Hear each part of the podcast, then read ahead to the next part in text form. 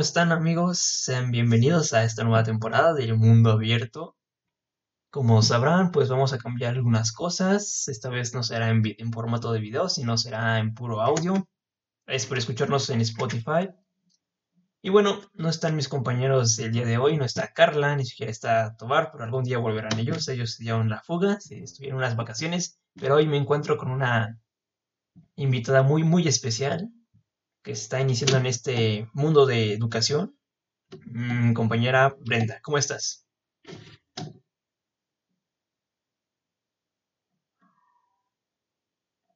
Brenda. Brenda, Brenda, Brenda. Aquí estoy, hola, hola. Ah, sí, ¿cómo estás? ¿Qué tal? Hola, hola, estoy muy bien. ¿Tú cómo estás? Bien, bien, de vuelta de regresar a este podcast. Muchas gracias por, por la invitación que te di, bueno, que yo te di la invitación, por estar aquí y para que esto funcione, ¿no? Para que este episodio de la segunda temporada se haga bueno y se haga interesante. Muy bien, amiga. Claro, gracias a ti. Ajá. Este, hoy estamos en una situación que son las materias en línea y las clases en línea y se ha cambiado todo este show. ¿Tú cómo lo has visto ahorita? Este, bueno, pues creo que a todos nos ha afectado y ya es muy repetitivo esto de que nos ha alterado emocionalmente. Este, obviamente es difícil y como todo el mundo lo ha dicho, nadie ha estado preparado para esto, ¿verdad? Pero como todos en este ámbito educativo que en mi perspectiva es uno de los más de los sectores más grandes aparte de la del área de salud este todos estamos haciendo un esfuerzo todos los días.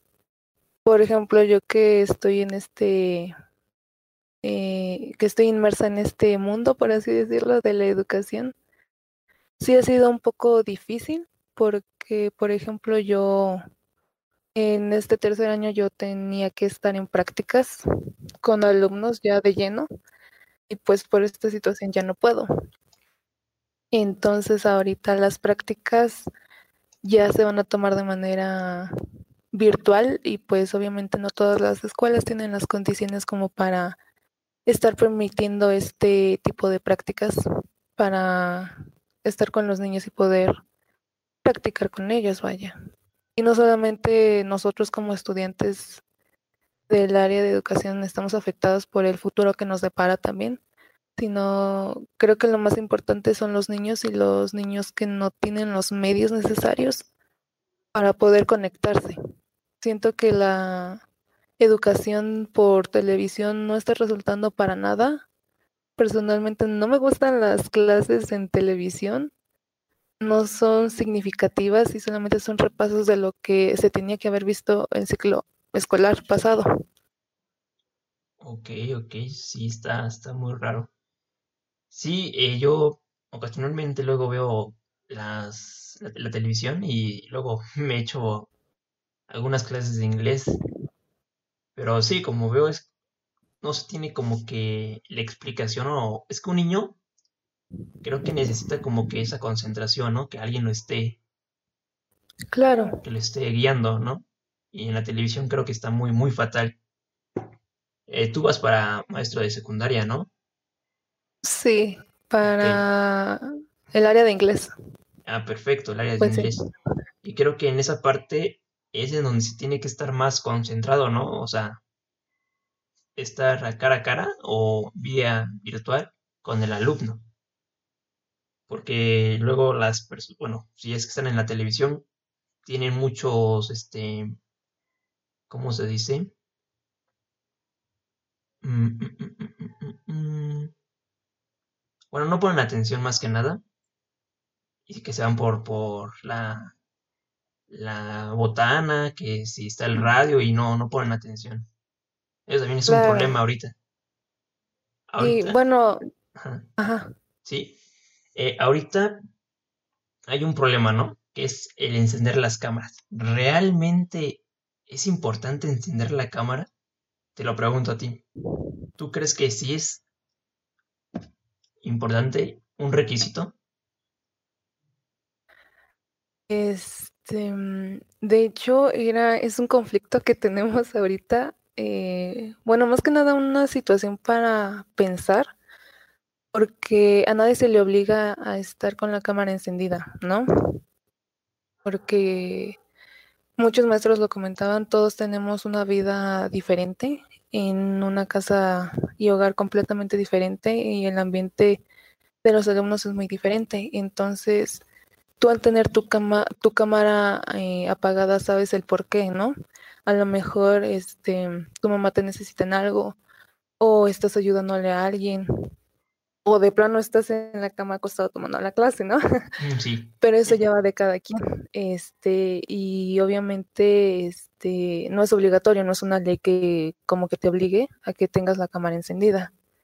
Como maestros, ya en ese papel creo que sí es importante nosotros tener la cámara encendida porque somos una guía y somos como ese tipo de motivación y somos el ejemplo de los chicos a quienes les estamos impartiendo el conocimiento, vaya.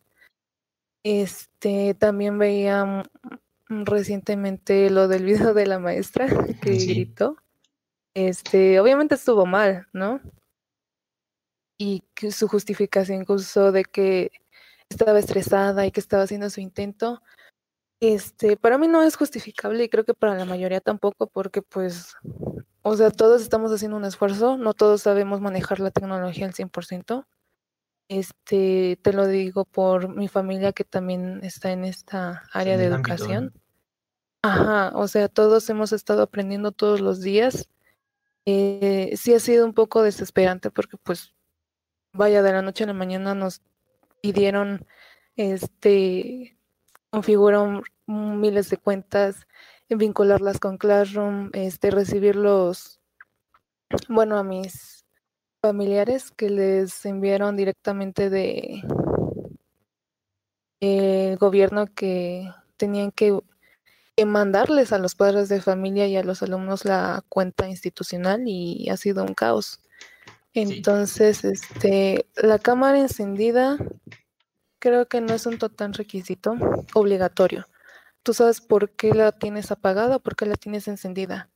Obviamente, yo, no tengo apagada, pues hay eh, en mis clases, pues es como que forma voluntaria, ¿no? Si la quieres prender o la quieres apagar. Eh, con mi hermano, pues hay algunos maestros que sí encienden en la cámara, o sea, quieren que encienda la cámara para poner, a ver si están poniendo atención. Pero yo lo que digo es, bueno, a mi punto es como de, creo que lo que más este, se expone es el escucha y el estar viendo la diapositiva. Porque si ves la cámara y luego te percatas que está haciendo el otro, tu otro compañero y te... Bueno, no pones atención más que nada. Ah, llega a ser como un distractor, ¿no? es un distractor, las cámaras. Sí, bueno, este, un, un familiar me llegó a decir, o sea, prende tu cámara por respeto al profesor, porque el profesor está haciendo su esfuerzo y básicamente tu cámara es la entrada a tu casa. Les, estás este dando una visión de tu de tu vida personal. Entonces, por respeto también prende la cámara para que el profesor no se sienta mal de que lo estás ignorando. Y yo digo, Sí, es comprensible, pero también es válido el tener la cámara encendida, apagada, perdón, y al momento en el que quieras participar, prenderla o prender el micrófono. Ah, Porque también este el encender la cámara jala muchos megas, ¿no? jala mucho internet. Sí, jala el internet y luego se traba el, el audio. Exacto, entonces este Igual muchos maestros decían, es que a veces nos sentimos muy ignorados y obviamente no es lo mismo. Y por esa parte pues sí es comprensible, ¿no? Pero pues también decimos, es que también nos sentimos, algún, bueno, algunos decían vigilados en tener la cámara encendida todo el tiempo, ¿no? Sí. Pero igual no creo que sea tan necesario y los maestros que, por ejemplo, en alguna exposición como en un examen, creo que sí podría pedirse que se tenga la cámara encendida, ¿no? Mm, sí. La otra pregunta que te hago es, este, ¿cómo ven si se llega a la nueva normalidad, ¿cómo ves las clases a futuro? Bueno, yo lo que me imagino es que sí va a estar muy difícil. No sé si te acuerdas lo que pasó en la influenza, ¿no? Un poco. bueno, que no fue, no, fue Tengo vagos recuerdos. no fue tanto y nada más fue como de usa el gel antibacterial y nada, sin cubrebocas, ¿no? Pero ahorita, pues, bueno, he visto imágenes en China que algunos ya han regresado y tienen su careta, su cubrebocas y su su plastiquito, no, no sé cómo se llama, perdón, la, el, el nombre. Plastiblacks, no, no recuerdo. Pero. En su lugarcito, ¿no? Ajá, en su lugarcito. ¿Crees que sea perjudicación? Porque si te fijas, el cubrebocas llega un momento en que te, te asfixia. Bueno, el, el aire que, que llevas a, a, tus pulmones, pues es muy poco y luego te llega a aturdir. ¿Qué crees que pasa en ese momento? Luego hay niños que no desayunan y es como de, mm, bueno, si se llega a esta nueva normalidad, ¿tú cómo lo ves? Como, este ¿Cómo lo verías? Esa normalidad eh, se va a adaptar a México y para mí es es muy no sé cómo no sé cómo describirlo, pero es muy tonto lo que quieren implementar al compararnos con otros países que son potencias más desarrolladas. Eh, China es una gran potencia y si te das cuenta en los salones los alumnos son que máximo 20 por salón. Se me hace muy absurdo que quieran implementar lo mismo en un futuro cercano aquí en nuestro país cuando las aulas son de mínimo 30 alumnos, ¿sabes? Entonces, sobre todo en, en educación básica, en primaria son de 30 a 40, 50 alumnos y, no, hombre, pues en secundaria llegan hasta ser grupos de 60.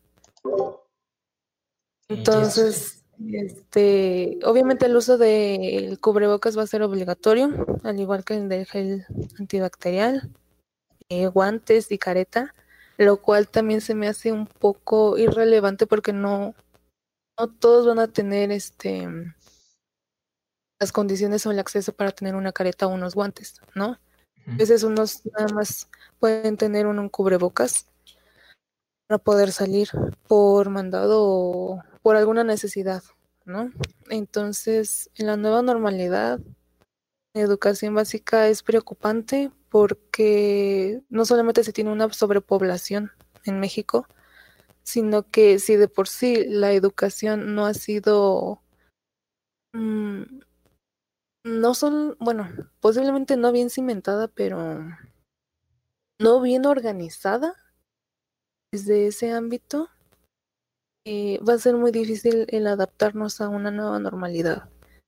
Y el hecho de que pregunten a cada rato cuándo vamos a volver a las escuelas, eh, lo veo muy lejos, la verdad. O sea, no creo que este ciclo regresemos a un aula si la situación sigue así, si todos seguimos como si nada estuviera pasando. Sí, porque luego hay gente que ahorita pues no se cuida, ¿no? No, lleva cubrebocas. Ves lo de Donald Trump, no sé si sea cierto o verdadero. real o no. Ajá. Y se curó rápido del COVID. Exacto. Es como de, oh, no sé si creyeron. Ahí es ah, exacto. No, pues, o sea, también el escuchar todos los días a padres de familia, incluso compañeros que preguntan a, pues, a los docentes hasta cuándo vamos a volver. O sea, la pregunta ya se me hace muy ilógica porque todos los días nos recuerdan el volver a una normalidad Sí, porque pues... Y va a ser hasta que el semáforo, va a ser hasta que el semáforo se ponga en verde, ¿no? Entonces todos se preguntan, ¿y cuándo se va a volver a poner en verde? Y se me hace muy ilógico porque la gente que lo pregunta es la, es la mayoría de gente que sale cuando no lo necesita. Exactamente. Y bueno, ¿tú cómo ves? Es un, ya es un cambio de pregunta, por ahí un cambio de tema, punto que ahorita está el COVID, ¿no? y ojalá en algún momento se termine, ¿no? ¿cómo, ¿cómo ves a las nuevas generaciones de niños? Y ahorita que traen su celular, imagínate nosotros, ¿no? Que traemos el celular. Bueno, el celular nos llegó a, ¿qué? A los 12, tal vez. O hasta más los 15 o menos, años. Sí. A los 16 más o menos, 15. Ahora los niños, los chiquitos que usan el celular y que lo traigan en, la escuela, una, ¿crees que ya se haya modificado el uso del Wi-Fi en las escuelas públicas o sigue igual? Es otro punto que preocupa porque eh, también hay que, hay que tener siempre en cuenta y creo que es lo que todos los días, todos los maestros, toda la comunidad está teniendo en cuenta que México sí es un país clasicista, por lo tanto la mayor la mayoría de población está en pobreza extrema, no tiene los recursos para poder adquirir este la tecnología que algunos o el 30% de la población tiene, que es básicamente bueno, llegándole a porcentaje de la gente que puede tener una red social. Entonces, este, las nuevas generaciones de niños y lo que estoy viendo, este, es que ya traen como que un chip integrado muy avanzado. Por ejemplo, yo tengo primos chiquitos y lo veo con los primos de otros amigos de 4, 5, 6 años que ya manejan súper bien el celular, las funciones básicas, eh, al menos en mandar un mensaje de WhatsApp ya saben hacerlo el aprender por medio de los videojuegos que se mantiene también como una estrategia. Este, los niños aprenden súper rápido jugando videojuegos, entonces el aprender otra cosa lo van a hacer súper rápido. Entonces eso también implica que su atención no esté tan concentrada eh, en un largo tiempo. Eso es lo que preocupa porque no retienen tanta información en, a largo plazo, por así decirlo porque como tienen, eh, digamos, esa hiperactividad y de mucha ansiedad de estar usando tantas cosas, sí. Eh, no, no, no concentran su atención y no logran tener como un aprendizaje significativo, que es lo que estamos viendo ahorita más o menos. Bueno, yo en mi área. Vaya, sí está, está tremenda la cosa, ¿no? Pero a ver cómo, cómo se lidia con esta nueva generación, ¿no? Sí, sobre todo para, bueno, para nosotros que nos está tocando ser la generaciones muy innovadoras para, para esto del aprendizaje y todo esto. Yo creo que la, nueva, la nueva ola de maestros va a ser muy, muy diferente a la que nos tocó. O sea, bueno, siempre se evoluciona, pero creo que va a ser más, más, más diferente.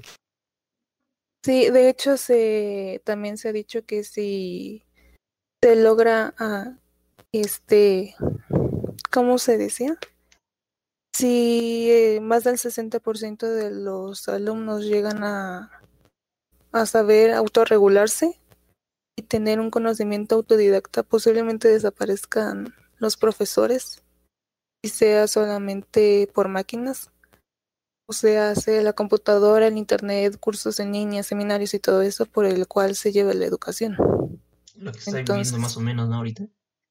Ajá, o sea, hasta cierto punto dices, no inventes, ¿cómo crees, no? Pero es una realidad que se está, que se está viviendo porque se están implementando un buen de plataformas, un buen de, de técnicas para poder este hacer que los niños traten de retener un poco de, de conocimiento, vaya. Exacto. Vaya, vaya, es, es tremendo ver el futuro, ¿no? O sea, la generación. Sí. No tienes como que la confianza con tus papás o etcétera. ¿Qué, qué, ¿Qué crees que, o sea, cómo se está viviendo ahorita las emociones? Yo la verdad, sinceramente, ahorita ya llega un momento en que estoy súper ansioso o luego me cae un poquito la depresión poquito, pero es como de quiero salir, quiero conocer, es como de tengo 20 años, ¿no? Tenemos, estamos en esta época que dices, es nuestra época de gozo. Necesito vivir. Ajá, es la época más chida, ¿no? Yo creo que Sí, más chida, es la más chida, la más padre. Sí, la más memorable. Sí, es como de... Sí. Ah, ¿cómo lo ves? Eh, creo que todo el mundo ya ha pasado por una mini depresión, mínimo. Este, porque, pues sí, el ser humano por su naturaleza tiene que sentirse pertenecido, no solamente por su familia. Hay muchas veces en las que uno no se siente identificado con las personas que, con las que les, con las que le tocó vivir, ¿no? Sí, lo vemos en la, en la pirámide de Maslow, ¿no? Que tenemos una Exacto, de pertenencia, tenemos que pertenecer a un grupo de amigos. exacto. Sí, porque Maslow eh, dice que necesitamos tener ese sentido de pertenencia para sentirnos autorrealizados. Y ya este llegar hasta la punta de la pirámide que es esta autorrealización y éxito, este es muy difícil porque el pertenecer a un grupo donde te sientas bien y te sientas cómodo, pues es muy importante, que también ahí te ayuda a desarrollarte como persona, ¿no? Sí, Y, y aunque se, se pueda mantener este contacto por redes sociales, obviamente no es lo mismo. no, Y eso es muy triste sí, para mí.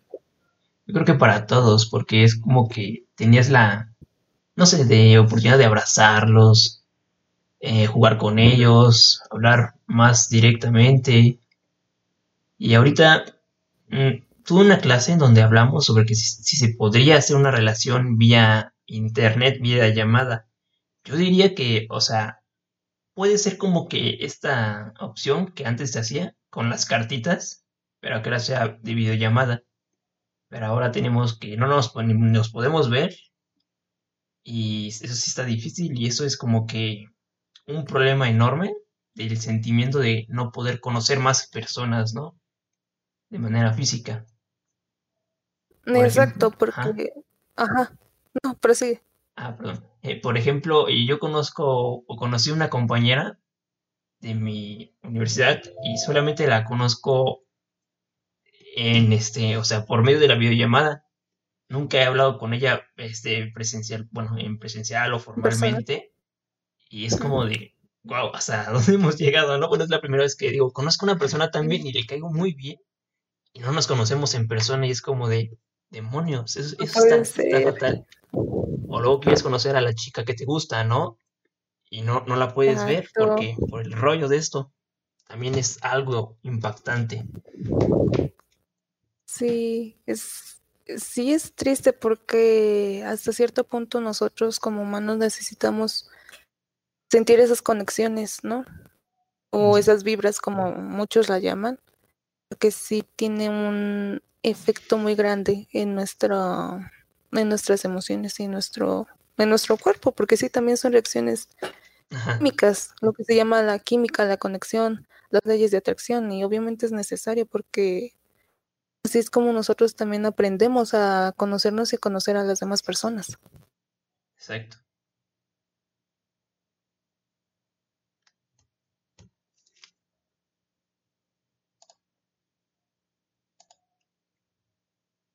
Bueno, como ya nos habías comentado, Brenda, esto de la educación eh, eh, en distancia es un, bueno, no es un, no diría que es un problema, pero es un nuevo cambio de paradigma, ¿no? ¿No lo crees? Claro. Ahorita estamos en una crisis y estamos entrando en otro, en otra nueva visión, en otro nuevo paradigma que se retomará en, no sé, al menos cinco años para, bueno, así yo lo veo, para muy, una muy nueva forma de enseñanza. no sé, es una nueva década. Siempre en las nuevas décadas comienza algo nuevo Eh, sí es cierto. y es como de, ah, Y este año nos ha pegado, pero duro desde el primer día. sí, bueno, hasta aquí la dejamos, amiga. Claro. Me gustó mucho esta, esta conversación. Eh, ¿tienes algunas redes sociales que quieras decir o comentar o así está bien? Así está bien, o si quieren seguirme en Instagram, Eh, estoy como Brendis-NA. Ahí me pueden seguir. Bueno, amigos, eso fue como que fue nuestro primer episodio de la segunda temporada. Fue un poco corto, pero aquí le dejamos a ese tema. Estuvo muy, muy interesante. Y bueno, la próxima semana verán más con nuestra amiga invitada Brenda, donde hablaremos un poco más este del cine y otras cosas del entretenimiento que a todos nos gusta. Así que muchas gracias, Brenda. Te espero en el próximo capítulo. Espero nos veamos. Claro que sí. Y amigos, claro que sí, gracias a ti. Cuídense mucho y tomen su sana distancia, ¿no? Para estar bien y que nos sigan escuchando. Muchas gracias. Quédense en casa, por favor. Bye. Hasta la próxima.